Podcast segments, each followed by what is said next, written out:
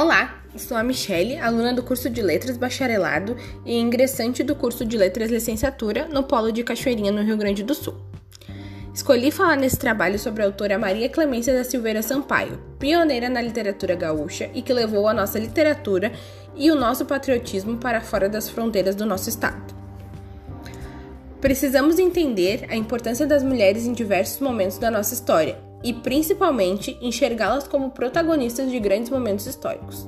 A igualdade de direitos também passa por reconhecer a importância da mulher na construção histórica da sociedade, da arte e da cultura.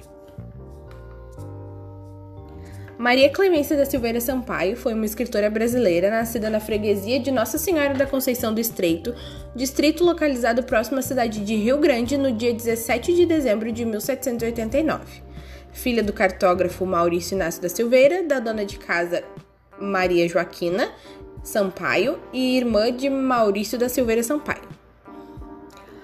Mesmo com a sua origem abastada, teve sua história pouco documentada, mas os poucos conhecedores lhe elogiam muito, pois Maria Clemência era muito inteligente e possuía um interesse por livros pouco comum à época. Falava francês, inglês e italiano, que dizem aprendeu sozinha com a ajuda dos livros que lia. Não se casou ou teve filhos, mas ajudou a criar muitas crianças no seu tempo de vida. A sua pequena obra é constituída de quatro poemas, sendo eles versos heróicos, elogio, saudosa expressão da pátria e um sítio em Porto Alegre. Os versos de Maria Clemência vinham cheios de aclamação política, pois lhe agradava muito a forma como a monarquia comandava o nosso estado e país. Por isso, tantos agradecimentos eram oferecidos aos governantes em forma de poesia. Outros pontos que a autora sempre exaltava em seus textos eram as belezas de sua província e a vontade de cada vez mais valorizar as coisas que eram daqui. Esses detalhes também compunham as suas escritas, fazendo com que as belezas e um pouco da história do Estado fossem apresentados aos leitores em nível nacional quando Versos Heróicos fora publicado na imprensa nacional no ano de 1823. Segue um trecho. Se o Rio Grande é fértil em terreno, doce em clima, abundante de matas, rios, montes, de searas e vinhas e de gados, essa riqueza, essas riquezas naturais precisam de fomento e cuidado. Se os densos bosques oferecem vegetais muito proveitosos, precisam de conhecido ser, de ser provados. Se as montanhas diversos minerais, abundância de gemas e metais, para ter uso, querem ser buscados. Claramente, a autora buscava apresentar o que a sua província tinha a oferecer, em troca de um maior reconhecimento da importância que o Rio Grande do Sul tinha para o Brasil. Ela transformou sua vivência em lindos versos poéticos, revelando ao autor, ao leitor, uma espécie de reconhecimento e entendimentos proveniente da familiaridade com o tema explicitado. Historicamente, Maria Clemência foi uma das autoras mais importantes do nosso estado, abrindo os horizontes e apresentando ao resto do Brasil um pequeno pedaço do que era o estado naquela época.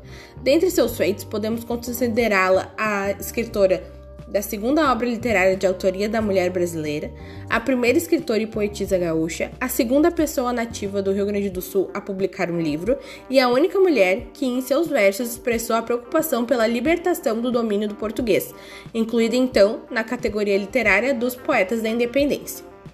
A autora faleceu no dia 2 de fevereiro de 1862 e até hoje é patrona da cadeira 32 da Academia Rio Grandina de Letras. Infelizmente, aqui na nossa região não existe um lugar onde seja dedicado exclusivamente a contar a história dessas mulheres. Porém, já encontrei alguns lugares de leitura onde são lidos apenas obras de autoria feminina, valorizando essa vertente da literatura. Preservar a, a memória dessas mulheres é algo de extrema importância para que uma parte muito grande da nossa história não se perca. Com isso, estudiosos da literatura, história e artes podem criar várias possibilidades de usar o tema do feminino no seu dia a dia. Clubes de leitura temático, incentivar os alunos a buscarem o feminino na nossa história, cobrar das autoridades uma maior valorização desse tema em diversos âmbitos sociais. Isso abrirá espaço para discutir e conhecer o tema cada vez mais. Gostaria de agradecer a atenção, espero que vocês tenham gostado do tema e das observações acerca do tema, e se quiserem mandar alguma pergunta ou sugestão, fiquem à vontade. Obrigada!